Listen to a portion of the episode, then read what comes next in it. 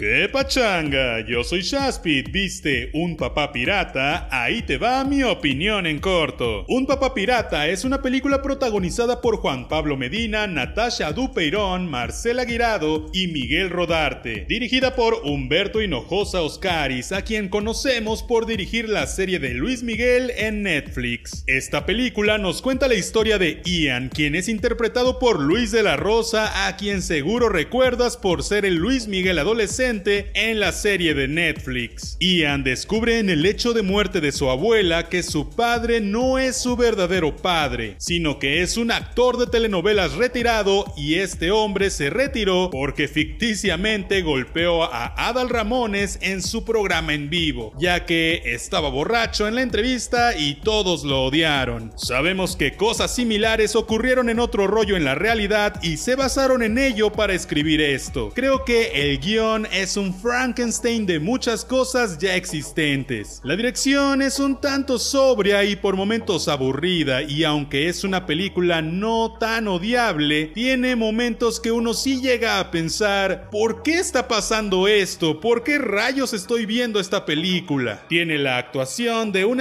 pero que me cae muy bien y amo su podcast de la cotorrisa llamado Slobotsky. Pero la verdad es que, eh, por más que lo quiera, debo decir que es muy mal actor. Amigo, si estás escuchando esto, no es personal, tú sabes que no eres actor. Y creo que hiciste lo que pudiste, pero yo sí noté mucho tu no actuación. Cosa que también se debe un poco a la dirección. El resto de los actores creo que pudieron haberlo hecho mejor, pero en general la película es bastante mala. Igual puede que te entretenga un domingo sin nada que hacer, pero no va a cambiar tu vida si no la ves. Eso sí, toca temas poco comunes como la existencia de los furries, cosa que jamás había visto en ningún lado ya sea tele o cine a pesar de que conocía de su existencia. Y creo que está cool que toquen temas de este estilo. También esta idea del actor en decadencia es bastante cliché, pero lo del hijo ilegítimo, el cómo desidealizar la idea de que un padre es el que cría y no el que engendra o al revés, y el cómo lo toman los personajes